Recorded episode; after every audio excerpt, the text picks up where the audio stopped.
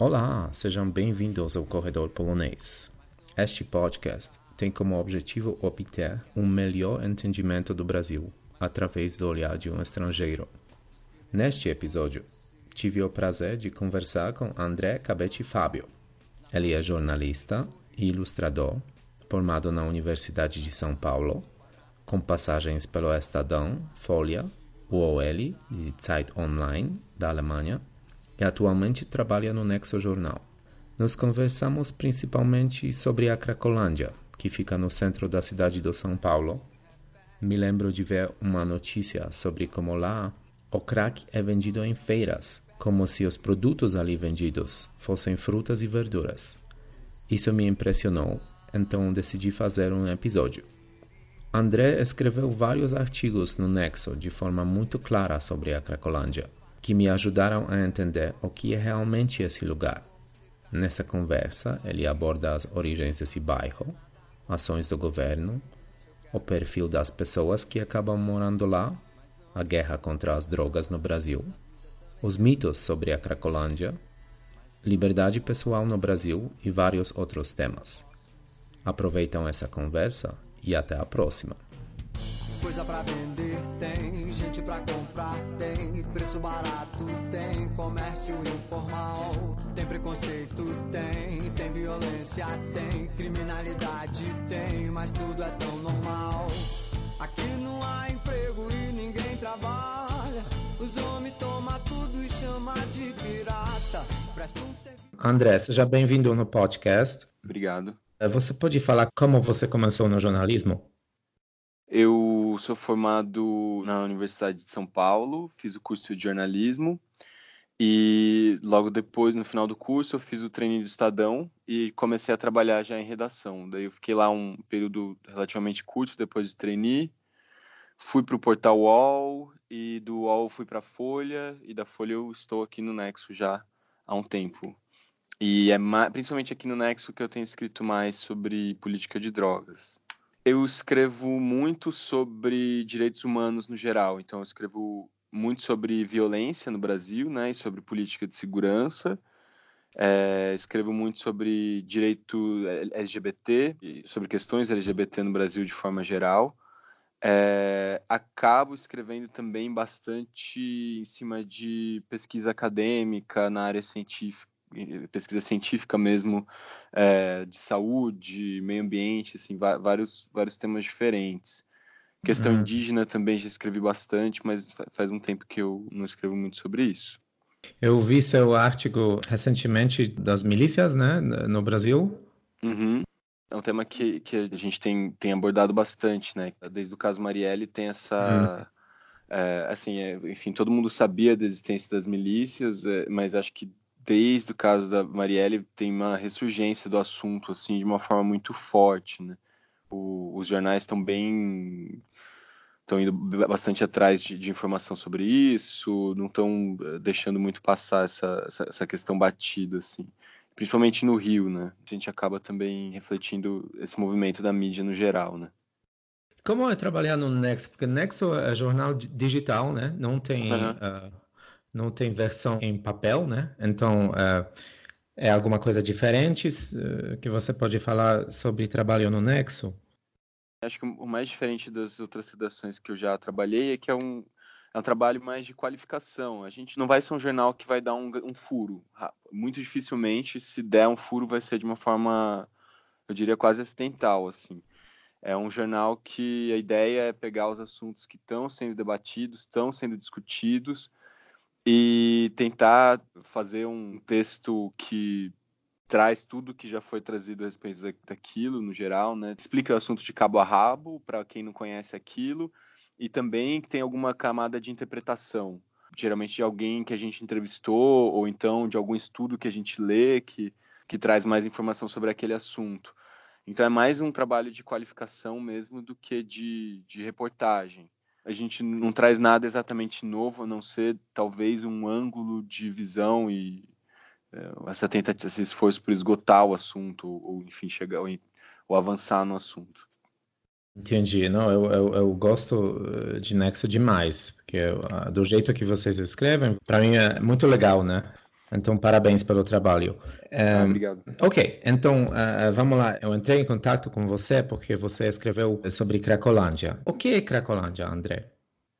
A Cracolândia, como eu vejo, é um nome que os jornais deram nos anos 90, né, se eu não me engano, para definir esse fenômeno do centro de São Paulo, que é, é um monte, você vê uma quantidade de grande de pessoas usando drogas a céu aberto, frequentemente muitas delas vivendo próximo a esse lugar em que elas usam drogas, assim, especialmente o crack, né, que é o mais chamativo. Não é uma área delimitada, é uma área que muda, ela migra. Tem uma época que ela fica em frente à Sala São Paulo, daí depois ela vai para o Lago do Coração de Jesus, acho que é esse o nome enfim, ela vai, ela vai mudando muito de acordo com a como, como que as medidas repressivas estão sendo, sendo adotadas né, pela polícia, onde que a polícia tem pegado mais pesado e outros fatores que também de repente a gente não, não consegue ver. Mas o termo, o termo Cracolândia, no geral, é para falar mais desse, desse caso do centro de São Paulo, mas ele acabou sendo adotado depois para se referir a outros lugares na cidade que tem essa cena de uso de drogas é, a céu aberto. Então, tem na Zona Leste, tem Cracolândia, fala-se disso, né? Enfim, vai, em dezenas de pontos da cidade você tem essa, essa configuração, apesar da Cracolândia no centro ser maior. Em outros lugares também do país, o termo também é usado para falar desse fenômeno. Geralmente, o uso de drogas é só aberto no centro. Uhum. Não, não sabia que também pode usar esse termo para outros lugares. Uhum, é, é, tem sido né? feito. É. Tá certo. Então, um dos artigos que você escreveu foi um, em junho de 2017, uhum. que se chama Por que crack não é o único uh, problema uh, de Cracolândia, né? E uhum. isso foi logo depois da intervenção um, do governo, né, do, do São Paulo. Essa intervenção foi a última? Não sei se vou conseguir dizer isso com certeza. Eu acho que essa foi uh, a última com essa proporção. Não lembro de ter visto algo desse tamanho, mas lembro de ter lido um tempo depois sobre planos do, do então prefeito Dória de empurrar o atendimento para usuários de drogas para uma outra área da cidade. Tem, tem tido outras movimentações no sentido de retirar as pessoas de lá, mas eu acho que, se eu, se eu não me engano, essa foi a última de maior vulto, assim.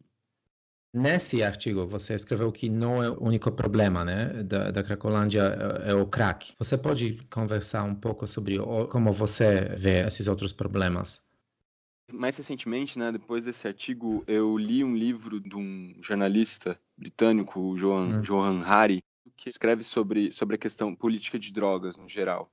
A questão é, é que eu acho que a gente tem tem que ter em vista quando se fala de problema com drogas, pelo menos na minha visão, a minha leitura, é que assim, existe um número muito grande de pessoas que são de classe média ou que são de classe média alta, que não têm problemas psiquiátricos graves, que usam drogas hum. e que não necessariamente têm uma relação muito saudável, né? o crack como droga, ele vem da cocaína, ele vem do mesmo processo de produção da cocaína, né? Ele vem também, o crack vem da folha da coca mas ele é uhum. fumado, uhum. ele é mais barato, ele chega num outro público que eu acho que eles têm outros tipos de problemas com, que fazem com que que são é pobreza, que é problemas psiquiátricos mesmo, né, esquizofrenia, depressão, falta de apoio familiar, distanciamento da família, distanciamento de redes de apoio, né, que fazem com que eles vão morar na rua, eles vão, enfim, então eles vão entrar num ciclo de, de uso abusivo de drogas que vai ser muito ruim. Então, eu acho que a minha visão, pelo menos quando se fala de crack, de uso abusivo de drogas, é que é muito enganosa essa ideia que a gente tem. A gente vê essas pessoas numa situação de rua muito ruim usando crack e a gente pensa, elas estão na rua por causa do crack. Mas se eu resolver usar crack hoje e passar uma semana usando crack, eu duvido que eu não vou conseguir parar e vou pra rua. Tá, tá é... certo. Uhum. Então é isso que eu, é isso que eu quero dizer, assim, é, essa matéria que eu fiz, crack no único problema dessas pessoas, a ideia era chamar um pouco a atenção para isso, assim, a pesquisa da que a ONU tinha feito, né, que tinha sido feito com apoio da ONU na, na região, mostrava que sim, que 30% das pessoas que frequentam a Cracolândia nem usam crack. As pessoas têm outros problemas que fazem com que elas estejam lá. Às vezes elas também têm uso, uso abusivo de outras coisas que é álcool, né, que também é uma, é uma coisa que é, pessoas numa situação de indigência ou gente vivendo na rua às vezes consome de uma forma que não faz bem para ela, que é ruim. Mas eu e você conhecemos um monte de gente que, que bebe, né? Eu bebo, é, uhum. é, muito uhum. comum e a gente não acaba na Cracolândia. Assim, então acho que é, essa é a questão. É, é errado esse raciocínio de que a pessoa que está na Cracolândia ela começou a usar crack e caiu lá. Crack pode ser uma, inclusive, uma das consequências de ela estar tá morando na rua, o uso abusivo de crack, não, não necessariamente a causa. Claro, eu concordo. Eu assisti muito, muitas reportagens sobre Cracolândia, né? Eh, essa Cracolândia no centro do, do São Paulo. E existe muito, na minha opinião, eh, que, que eu senti, de, demonização do crack, né? Então, como você falou, eh, a pessoa começou a fumar e o crack pegou ela, né? E já era. Como você falou, existem outras coisas como problemas mentais, né, problemas de pobreza, né, e outros fatores. Mas eh, você pode falar sobre esses equívocos, né, que a gente vê na televisão e que os políticos aqui falam sobre uso de drogas, né, em geral. É bom, eu, acho que uma narrativa muito muito fraca e muito ruim na qual muitos veículos de, de imprensa acabam entrando é a narrativa de contar o drama do crack uhum. e não consegue sair do crack. E às vezes o drama do indigente não é só por causa do crack. Antes da Cracolândia ter se estabelecido lá, a região central, aquela praça que fica na frente da Sala São Paulo, que hoje é a Sala São Paulo, ela era uma rodoviária no centro de São Paulo. Sempre foi um lugar que teve morador de rua. Antes do crack circular, é, que é um fenômeno da virada dos anos 80 para os anos 90 eu, eu acho que essa narrativa que coloca no, no centro da, do problema das pessoas do crack, eu acho ela, ela errada. E eu acho também é, ela interage muito com essa promessa, com esse tipo de política do, implementada por alguns políticos, que é o seguinte: para lidar com essas pessoas, para fazer com que essas pessoas melhorem de vidas, tudo começa por ela largar o crack, para ela parar de usar crack, para ela parar de usar droga. E daí todas as ações, todas as medidas que você vai fazer lá são no sentido de ampliar vagas de internação para o cara. Tirar o cara da rua e, e, internar esse cara num lugar em que ele vai ser privado mesmo do crack, vai, entre aspas, né, é, ter o sangue dele limpo da droga, é, ficar abstêmio, e a partir disso ele vai continuar, conseguir construir a vida dele se ele estiver usando crack, ele tiver eh, conseguir reduzir o uso dele de crack, tiver um contato com a família dele, reatar um contato com uma família dele que de repente ele já não, não conversa faz tempo, ou conseguir entrar numa rotina de trabalho, é, mesmo usando alguma quantidade de crack, talvez ele já melhorasse de vida e já não tivesse um uso, um uso abusivo eh, da droga, um uso da droga que fizesse tão mal. Assim como tem um monte de gente que bebe é, no final de semana, mas tem uma vida ok, o que bebe bastante, inclusive, consegue ter uma vida que não é viver na rua, viver na Cracolândia, entrar num ciclo de autodestruição. Ou mesmo que faz uso de outras drogas, como cocaína, que é muito comum ah. na classe média de São Paulo, etc. E não está na Cracolândia. Então, eu acho que esse também é um erro das políticas públicas, de que realmente trata o crack como uma droga que faz um bis e que qualquer uhum. recuperação dessas pessoas precisa passar por essas pessoas pararem de, de usar crack uh, como, como, princípio. Não funciona muito por aí, assim. Esse tipo de política, para mim, pelo que eu tenho acompanhado, pelo que eu tenho lido, não funciona muito no sentido de melhorar a vida dessas pessoas. Mas Entendi. talvez funcione no sentido de tirá-las das ruas, né? Porque você interna elas. Né? Eu li que o número de pessoas, de habitantes né, da Cracolândia subiu né, de 2016 para 2017, subiu de 709 para 1861. Né, eu uhum. achei essa estatística. Então, um, quais foram os argumentos do governo para a invasão? Essa invasão né, em 2017. Em 2017 já tinha aumentado, é isso? Isso, é. Uhum. Eu acho que, no geral, foi uma leitura feita pelo novo prefeito, né, o João Dória, de que era necessário, de que assim, a, a política que estava sendo implementada pelo, pelo governo anterior, do, do Haddad, só estava aumentando a concentração de pessoas na Cracolândia, e era uma política a qual ele já tinha sido frontalmente contrário, né, na campanha dele, que era, que é uma, era, era a política, um programa que chamava de Braços Abertos, né. Era um programa que ele previa ele, ele entra no, dentro do que as pessoas que lidam com política de drogas chamam de redução de danos. Que é basicamente Isso. a ideia assim de que você não precisa fazer com que a co cobrar que a pessoa seja abstêmia, né? Que a pessoa tenha um comportamento completamente afastado das drogas para conseguir fazer com que ela tenha uma vida melhor, né? Que ela tenha uma relação com as drogas não tão ruim quanto a que ela está tendo naquele momento e que ela melhore de vida, né? Então era uma política que uhum. passava por garantir vagas, lugares para as pessoas dormirem, né? Vagas em hotéis, uhum. garantir uma, um emprego, uma ocupação, que acabava fazendo também de qualquer forma com que essas pessoas indigentes ou com, enfim, problemas socioeconômicos graves, assim, continuassem interagindo de alguma forma com, com a rede de assistência pública, né?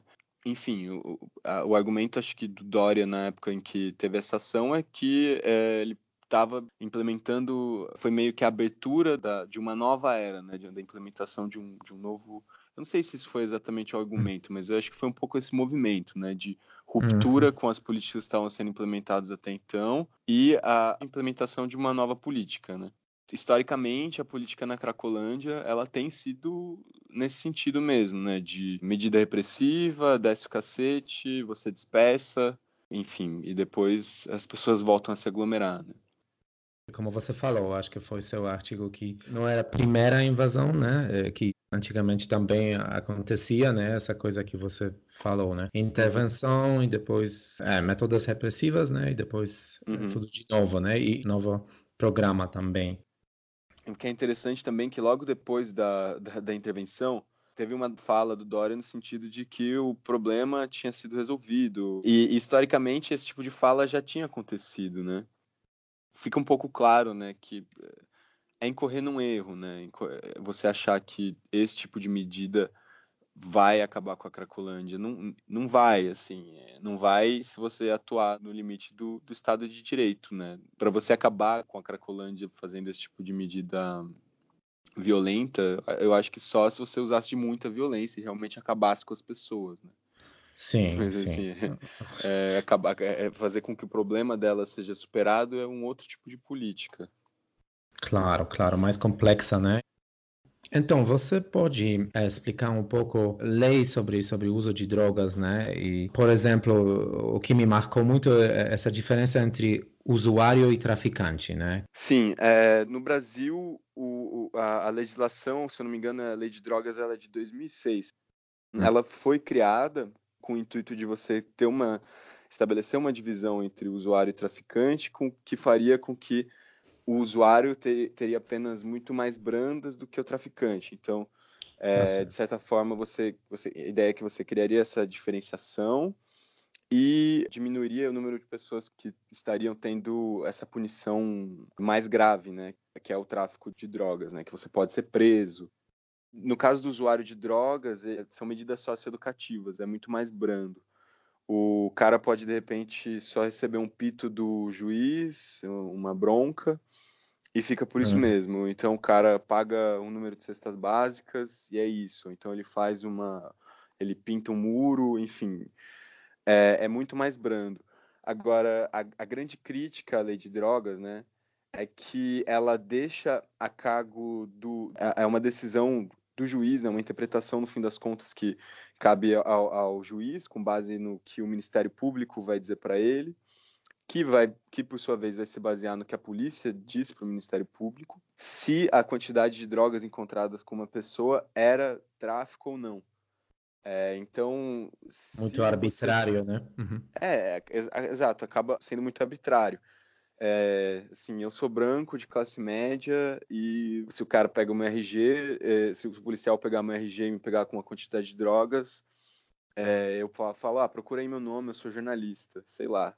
Eu tenho todos esses privilégios que se eu andar com, com uma quantidade de, de maconha, dificilmente o cara vai conseguir montar um caso dizendo que eu sou que eu sou o traficante. Agora é diferente para quem é negro e quem, e quem, mora numa região periférica ou quem circula numa região periférica do Brasil, do Brasil né? É, é mais fácil para um policial partindo do ah, partindo do, do, dos preconceitos mesmo que tem no sistema judiciário, que tem na população de uma forma geral, argumentar e apontar para uma pessoa negra é, pega com drogas e dizer que ela que aquilo lá é tráfico. Então, é, o fato de que a lei de drogas ela dá essa para o juiz, né, dá para o juiz, para o policial, para o Ministério Público, esse poder de interpretar se uma apreensão de drogas com uma pessoa era ou não tráfico, uma das críticas é que você acaba dando muito espaço para que esse preconceito seja aplicado no nosso sistema penal. E na prática o que você vê mesmo é que depois da lei de drogas teve continua a ter um aumento muito grande da massa carcerária no Brasil e a, o número de pessoas presas por tráfico foi muito grande, assim, é muito é muito expressivo, né?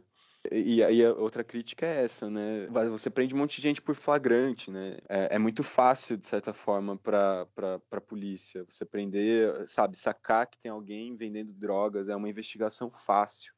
Ou então você sabe onde vende drogas e vai lá e faz um flagrante e prende o cara.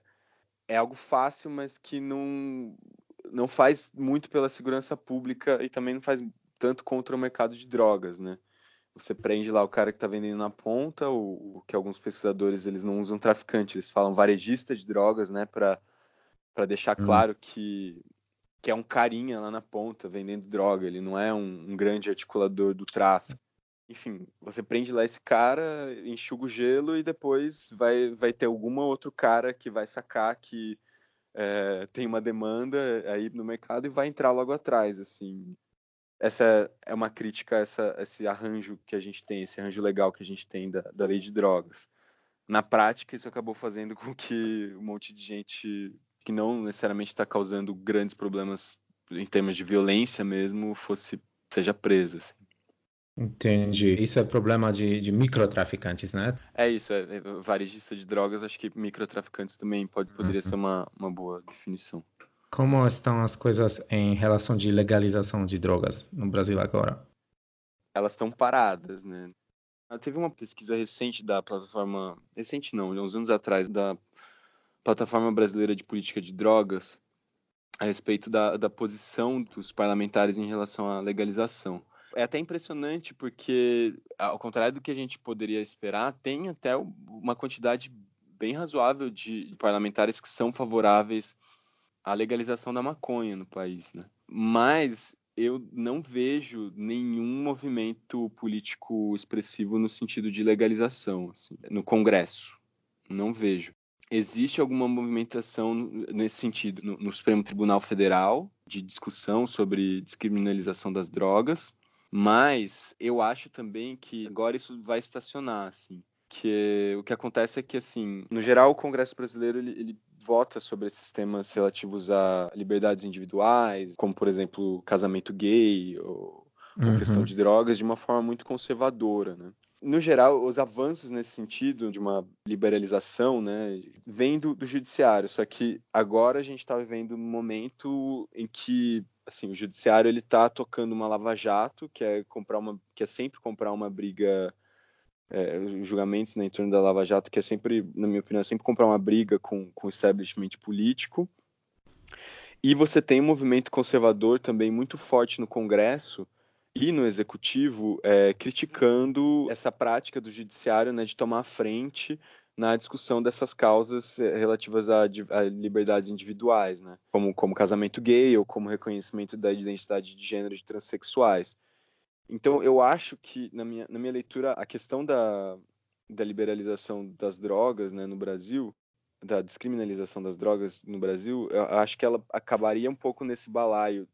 Teria uma pressão muito grande da sala conservadora do Congresso contra uma tomada de posição pelo Judiciário, pelo Supremo Tribunal Federal a respeito desse assunto duvido que o judiciário compre nesse momento esse tipo de briga, assim. Agora, assim, tem um corpo de, de decisões favoráveis, a, mais favoráveis no sentido de substâncias obtidas a partir da maconha, né, medicamentos feitos a partir da maconha para fins medicinais, né? E uma outra Nossa, decisão também no sentido de plantio e uso de maconha por, em casos individuais. Agora, uma, uma, algo no sentido da, da descriminalização, eu acho difícil eu acho que talvez seja algo que, que pode vir no futuro, assim, com é, em um próximo governo, daqui a um tempo.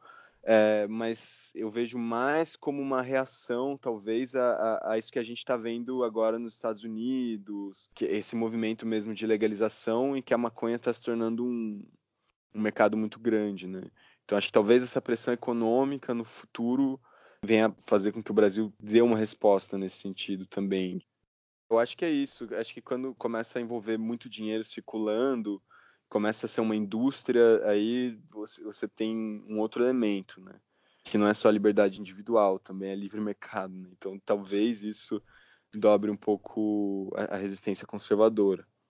Entendi. E voltando para o Cracolândia, você pode falar um pouco sobre perfil dos usuários, né? Eu sei que nem todos usam o crack que moram no, no Cracolândia, mas quem são essas pessoas que usam lá? No geral, pelo, pelo, que eu, pelo que eu me lembro, é uma quantidade muito grande de homens. Você tem uma quantidade muito grande também de pessoas que já não têm contato com a família ou não têm muito contato com redes de apoio social. No geral, pessoas que têm uma renda baixa. Uma proporção de, de grande também de gente que não tem uma moradia, né? Uma quantidade grande de mulheres grávidas, né, entre as mulheres e também uma quantidade é, grande de pessoas que têm problemas de saúde e problemas de saúde mental. Não sei, pelo que você saca, assim, o perfil do usuário da Cracolândia, ele tem, no geral, perfil socioeconômico que não é explicado só pelo crack, né? Ele não simplesmente usa droga, no geral, ele usa droga e é pobre. Ou usa droga, ou então usa droga e talvez não seja pobre, mas tem algum problema de saúde mental que faz com que ele viva na Cracolândia. Você entrevista uma mulher, eu esqueci o nome dela agora, e ela explica um pouco por que usuários migram por centro. Pelo que eu, pelo que eu me lembro, o, a argumentação dela é que assim, as primeiras cenas de uso de crack elas tinham começado na Zona Leste e depois existe uma, um fluxo das pessoas para o centro como um escape, né, uma fuga de, de medidas repressivas que estavam acontecendo lá. Na minha leitura, assim, a diferença de você entre você passar por violência policial ou algum outro tipo de, de ataque, ou algum outro tipo de violência, pode ser de repente até uma violência do tráfico local ou da população local, numa zona mais periférica da cidade de São Paulo, e ou você passar por isso no centro de São Paulo, é o tipo de atenção e o tipo de resposta das autoridades que você vai receber, né? Um, a uhum. Folha de São Paulo, que é o maior jornal do país, ela está no centro, não muito longe da Cracolândia. Então, se você tem um, sei lá, três caras que são mortos, né, que passam por uma ação de extermínio da polícia, por exemplo, na, na no centro de São Paulo, é uma outra história de isso acontecer é, na periferia da periferia, isso acontecer no extremo da Zona Leste. Acho que um dos fatores que fazem com que essas pessoas que usam crack, que não só usam crack, como também uma situação de vulnerabilidade por um monte de motivos, por outros motivos como pobreza, problemas psiquiátricos e etc. Eu acho que um dos motivos pelos quais tem esse fluxo para o centro, pelo menos na minha interpretação, é que no centro você tem um holofote que você não tem em outros lugares, né? O uso de violência no centro é, é, é mais coibido por causa disso e também no centro você tem acesso a, a, a, equipamentos públicos, a serviços sociais que você não tem em outras áreas da, de São Paulo, não necessariamente, né? Também tem, tem o fator de que no centro tem muito trabalho, né? Tem muita, tem muita circulação de gente, tem muita circulação de dinheiro, então eu imagino que é possível você fazer um bico ou outro no centro. E também é mais fácil de pedir esmola, né? Acho que uma parte do, do que explica esse fluxo para o centro é, é, meio que se esconder nos holofotes, né? Eu acho que essa quantidade, esse tamanho da Cracolândia, essa coisa que ela chama atenção, que ela choca no centro, não deixa também de ser de alguma forma uma algum tipo de proteção para essas pessoas, né? Também tem uma outra pesquisa que eu li, era uma pesquisa que foi feita pela Rede das Marés, no caso de uma, uma Cracolândia, né, numa cena de uso de crack, na, na comunidade da Maré, no Rio de Janeiro. No caso, eles entrevistam as pessoas de lá e perguntam por que, que vocês vêm para cá, por que, que vocês ficam aqui. Por que, que vocês voltam para cá também, né? Porque é muito comum esse fluxo também das pessoas irem para um serem internadas ou serem presas, ficarem um tempo fora e depois voltarem para a Cracolândia, né? É, que pra gente que não está na Cracolândia, que não é da Cracolândia, parece um inferno na Terra, mais que para essas pessoas, elas voltam para Cracolândia e elas conhecem gente lá, elas sabem como as coisas funcionam, elas sabem mais ou menos se virar dentro daquele espaço que para uma pessoa nesse tipo de situação que você vê eh, essas pessoas que, que, que, vivem lá, acaba sendo também uma forma de se proteger, né? É, você tá numa cena que você conhece, você tem alguma rede de apoio, de interação que está lá.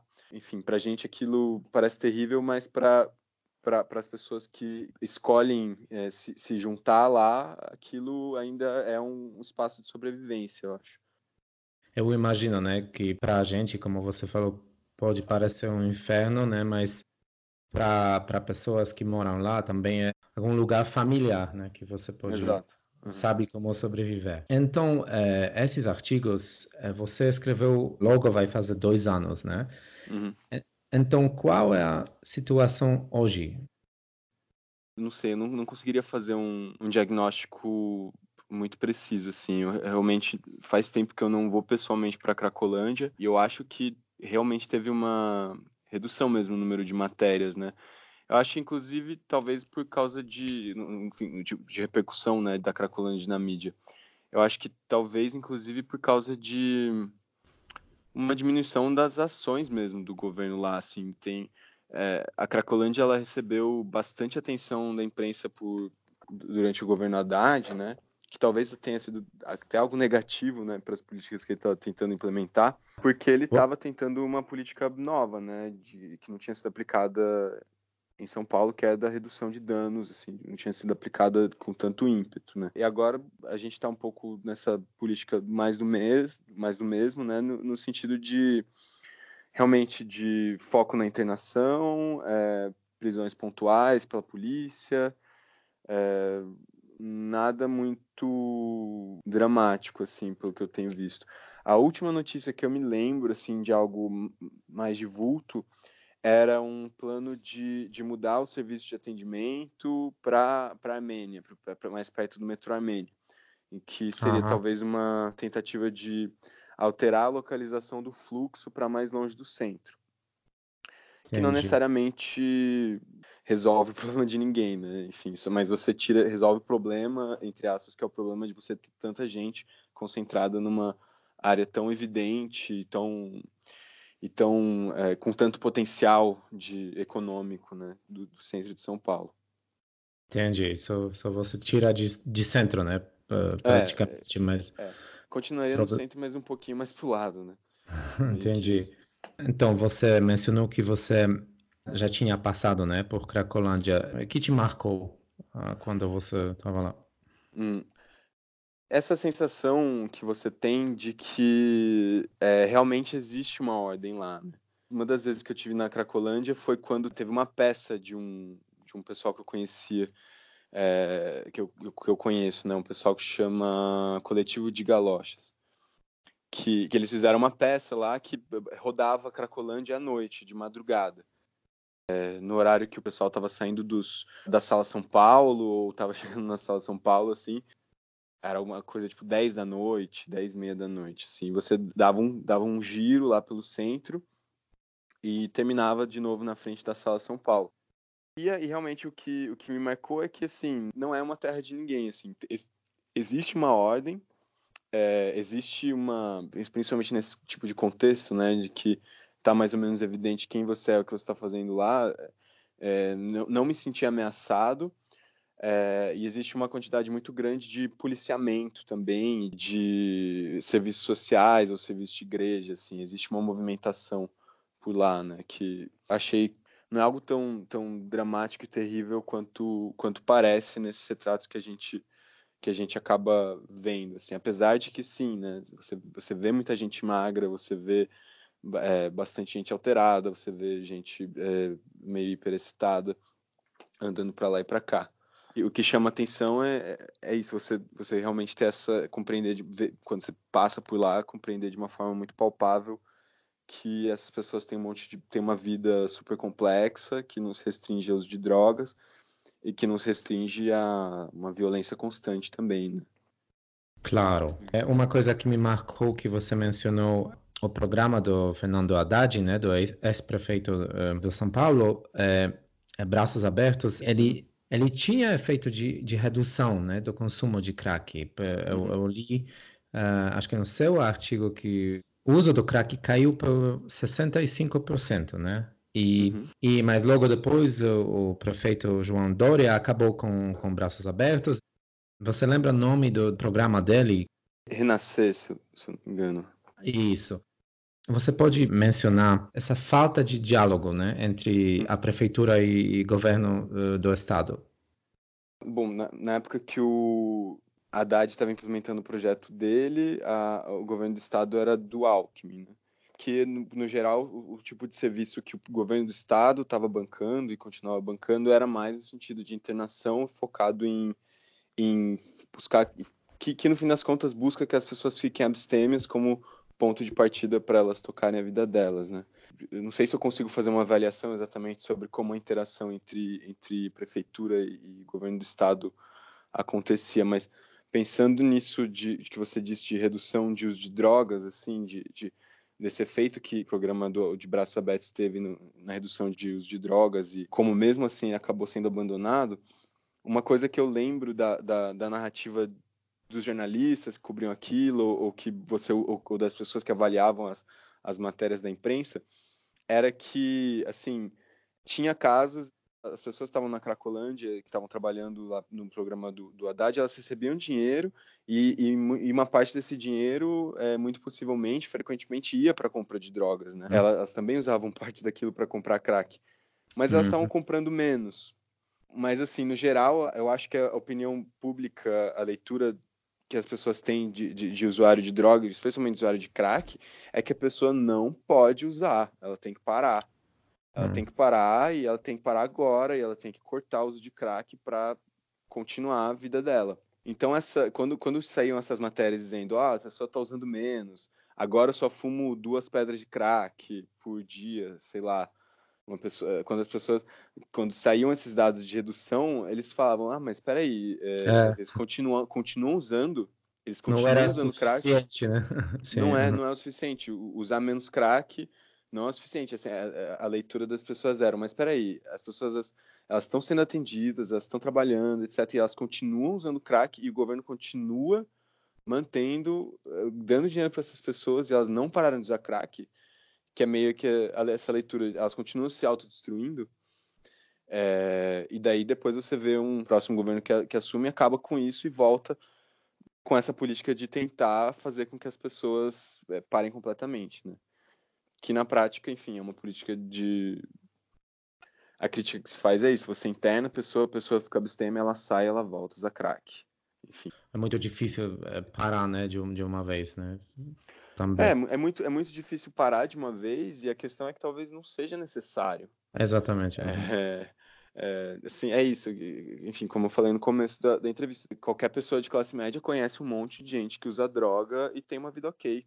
É, o crack, o crack não é um demônio maior do que o álcool, na, na minha leitura. Ele é outra droga e tem um monte de gente que tem uso problemático de álcool talvez o crack seja droga dessa quantidade de pessoas que estão nessa situação, evidentemente dramática, na rua, etc., na Cracolândia, porque ele é muito barato também, né? É muito difícil você convencer a população de que talvez seja possível você ter uma política que não prevê que as pessoas parem completamente de usar drogas e mesmo assim melhorar muito a vida dessas pessoas. E isso passa por entender que o problema da vida dessas pessoas não é só a droga, né? Você sabe sobre alguns programas é, de assistência social que, que têm muito sucesso e programas religiosos que, que são bem populares? Ah, no, no Brasil? Isso, no, no Brasil ou lá no, no, no, em São Paulo. Eu não conseguiria te dizer, na verdade. Eu não sei exatamente também o que, que você pode definir como sucesso nesse caso, né? Se, se, isso seria esvaziar a Cracolândia ou seria só fazer as pessoas mudarem de vida. Eu não duvido que tem muita gente que é acolhido em comunidades terapêuticas, né? Que são, são comunidades é, que, geralmente voltadas para pessoas que é, ou, ou, usam drogas ou, tem, ou, em outros casos, tem algum tipo de problema psiquiátrico que, que não consegue, enfim, que teria, em tese, dificuldade de se integrar à sociedade de outro jeito. É, existem muitos desses programas de comunidade terapêutica, no geral, eles são mantidos por igrejas. Eu não duvido que tenha muita gente que vive nesse, nessas comunidades terapêuticas, vive nesses programas, fica abstêmio e melhora de vida, assim. Eu não saberia dizer nenhum exatamente. É, enfim, a leitura também acho que é sempre que tal, é, talvez o sucesso desses programas não seja necessariamente abstinência, talvez seja o fato de que as pessoas elas estão se integrando em comunidades, que elas estão é, que elas estão tendo onde dormir, o que comer, etc. Enfim. Eu fiquei é, bem é, impressionado com o documentário Dançando com o Diabo. Você assistiu? Não, não. É, hum. sobre esse problema no, no Rio entre é, polícia, milícia e traficantes, né? E também tem é, igreja, né? E forte influência em igreja para tirar pessoas é, pessoas de rua, mas acho que mais tráfico. Enfim, eu, eu pensei sobre as ações religiosas uhum. porque eu, eu, vejo que também tem muita influência, né? Mas, é, mas principalmente as igrejas não querem que o usuário uh, reduz, né? Eles querem que o usuário para também, né? Pare então... completamente, é. O que eu acho, hum. enfim, é, é, no Brasil, a, a, política de assistência psicossocial, né, os modelos de política de, de assistência psicossocial, eles preveem essa figura da, da comunidade terapêutica. E no final de 2018, existe, teve até uma resolução do governo prevendo uma ampliação dos laços entre governo e as comunidades terapêuticas. Enfim, a minha crítica a isso seria que, assim, tra tradicionalmente, as comunidades terapêuticas no Brasil elas são de igreja. Então, ou igreja católica ou igreja evangélica, mas elas, no, no geral, elas são de igreja. Na, na, na, verdade, as últimas, eu até tenho um pouco de curiosidade sobre esse assunto. nas últimas buscas que eu fiz, eu não conseguia achar comunidade terapêutica que não fosse ligada à igreja. E o que eu acho que, enfim, são centros de acolhida que não, são, não, é, não é exatamente um tratamento médico, né? É, são, são, são lugares que ocupam talvez um, um lugar que antes era ocupado pelo sanatório, que às vezes uhum. quando você não sabia exatamente o que fazer com as pessoas, você mandava elas para ficarem vivendo num lugar que era um lugar para ela ficar. O que eu acho problemático é que, assim, é naturalmente que as denominações religiosas cristãs, elas vão ter um viés conservador, que no, no, normalmente é antidrogas, né? É, que, que, normalmente tem essa interpretação antidrogas que não é científica, não é uma, uma, interpretação com base em pesquisa de saúde pública, é uma interpretação moral. E, enfim, o que, eu, o que eu acho problemático é um pouco isso. Recentemente teve também, em 2018, se eu não, se eu não me engano, saiu um relatório do Ministério Público indo para algumas dessas comunidades terapêuticas Aparentemente eles não tinham uma pré-seleção de onde eles iam, mas eles foram lá, bateram na porta, entraram, fizeram uma fiscalização e eles constataram muito lugar, muitos lugares em que as pessoas eram, elas eram obrigadas a rezar diariamente, elas eram obrigadas a trabalhar. Forçado, assim, uma coisa. Enfim, eu acho. Uau. O que eu acho complicado é que são braços das igrejas que atuam de acordo com uma leitura do que é política de drogas, que é religiosa, que, é, que tem uma leitura moral, é, que, que, entende que as pessoas elas estão não estão conseguindo deixar de usar drogas por um problema moral, um problema espiritual, é, e, e, elas fazem parte da, da, da, política de drogas brasileira na prática, né? Elas são um elemento muito importante que está na mão das igrejas, enfim. Eu não duvido que tenha muita gente que melhore de vida em, em, em, relação a isso, mas eu acho complicado, melhor de droga, recorrendo a esse serviço das igrejas, não duvido mesmo. Mas eu acho que é complicado porque é diferente de um hospital, uma santa casa que vai tratar um cara que infartou. está lidando com uma questão que tem uma leitura moral das igrejas e, tem, e, e elas atuam a partir dessa leitura moral. É, hum. Eu acho complicado que isso aconteça no, no Estado laico, assim, que um elemento que acaba sendo importante na prática na nossa política de drogas esteja sendo encabeçado pelas igrejas e que agora inclusive prevê-se que com uma interação maior do Estado, que não sei exatamente o que isso vai significar, o que isso está significando, mas eu imagino também de repente recursos, infraestrutura direcionados para isso. Enfim, o Estado repassa dinheiro também para esse tipo de atendimento. Tem casos, tem, tem, tem muitas comunidades terapêuticas que são ditas, inclusive, com verbo do Estado. E eu acho que é diferente você manter serviços que lidam com essa questão da política de drogas, é diferente de você manter só uma Santa Casa que lida com atendimento de saúde, de é, físico, né, que não passa por essa leitura moral, psicológica da pessoa, do, do que é a raiz do problema da pessoa tenho, certeza que tem muitos bons exemplos no sentido de melhora de vida, mas eu acho que é muito complicado o, o Estado brasileiro, o Estado laico, a sociedade brasileira ficar delegando uh, o julgamento de como você trata o usuário de drogas para a igreja, que no fim das contas é isso. Né? Claro. Só para encerrar, eu tenho observação. Essa intervenção em 2017, uhum. é uma coisa que me marcou que eles separaram muitos usuários e cachorros deles, né? Que acho que uma coisa que me marcou demais, porque eu pensei é, separar o, o cachorro de, de, dono, né? Muita coisa, uma coisa difícil, né? E eu vi o sofrimento dessas pessoas que falavam, é, por favor, cuida do meu cachorro, né? Eu lembro disso e é, o que enfim, o que é dramático em relação a isso é que conversei, tive em palestras que, com algumas das pessoas que tocaram o programa de braços abertos e eles falavam, eles marcavam essas preocupações que eles viam nos usuários, né, que eram atendidos, que era essa de ficar com o cachorro ou eventualmente é, enterrar pessoas que eles conheciam, é, saber hum. onde elas tinham sido enterradas, pessoas que tinham morrido na rua, elas não eram simplesmente removidas como indigentes e acabou, né? Enfim, é, tinha essa preocupação com, com esses aspectos da, da, vida social que são completamente prosaicos, mas são super importantes, né? Que, enfim, que não são prosaicos no fim das contas, né? Que é, claro. que, enfim, essas coisas que envolvem a dignidade humana, conforto, afeto. Acho muito dramático, muito simbólico e muito dramático. É, parece que você realmente está tratando essa pessoa de uma forma muito mais institucionalizadora, né? Como um doente, como um paciente, como tirando esse aspecto mais da, da, da vida social que, que no fim das contas é importante para o bem-estar delas. Né? Claro. É, você tem alguma coisa que você quer mencionar?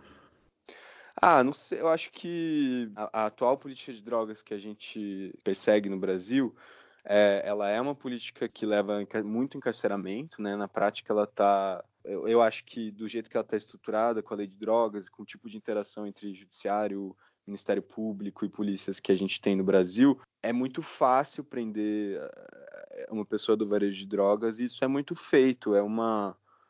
É grande parte da produção do judiciário é isso, né? Porque é fácil, mas é muito problemático porque quando você lida com o tráfico desse, dessa forma, você acaba, enfim, você enche os presídios e, e, a gente tem visto essa articulação mesmo do crime a partir dessas redes que se formam dentro dos presídios, né, das facções, etc. Enfim, a, a minha leitura é que isso é péssimo para a segurança pública, né, o tipo de política que a gente está tomando, o tipo de política também de tratamento dos usuários de drogas, que pai que vê eles essencialmente como usuários de drogas e não como pessoas que têm vários problemas, que é pobreza, etc., falta de contato com a família, falta de redes de apoio, etc., é, não, não, não produz saúde, não produz nem segurança pública, nem produz saúde pública. É, é quase como se fosse um produtivismo mesmo do judiciário, um produtivismo do sistema brasileiro. Fazer porque tem que fazer e fica nessa de enxugar gelo, prender traficantezinho, é, internar, internar usuário de droga, meio que correndo uhum. atrás do, próprio, do, do rabo, só que a partir desse preceito de que droga é ruim e droga tem que ser combatido, só que não gerando resultado do ponto de vista de segurança pública e de saúde pública. Então, o, a sociedade brasileira precisa decidir que ela quer melhorar, que ela quer que as pessoas fiquem melhor, que as coisas fiquem melhor, assim, e, e não ficar nessa de ficar essa martelação em cima de droga é ruim, droga, droga destrói, droga acaba com vida, vamos destruir as drogas, porque a gente não tá ganhando e ninguém tá ganhando com isso. Claro, claro, e acho, acho que você está ajudando um pouco com entendimento, né, com seus artigos. É, sim, acho que é por aí, né? Eu acho que o, o alcance que esse tipo de, de, discussão tem não é, não é tão amplo, não chega na, na sociedade como um todo, mas de repente toca algumas pessoas no judiciário, ou toca algumas pessoas é, envolvidas, engajadas em algum movimento em, em movimentos políticos e, enfim, isso, isso tudo acho que já é, já é muito positivo. É, legal, acho que você, você faz seu parte. Então, obrigado pelos seus esclarecimentos. Eu, eu, eu que agradeço, gostei muito da conversa. Espero que espero que dê tudo certo aí na edição e fique massa. tá, com certeza vai ficar certo. Tchau, tchau. Falou, tchau, tchau.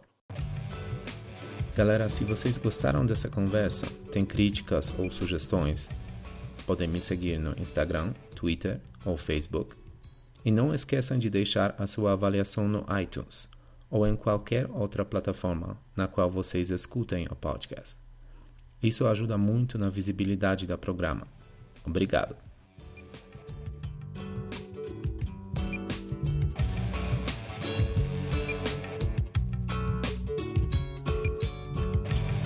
Eu quero ver o sol nascer, mas não se for quadrado. Na vida também quero vencer, mas não do modo errado. Discriminado eu posso ser, mas nunca enjaulado.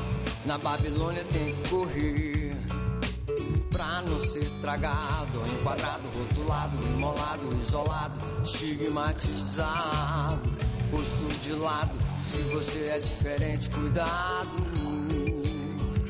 Com a teia de aranha que te apanha, discrimina a pele, te repele. Se você cansa, ela te alcança. Se você corre, ela te impede.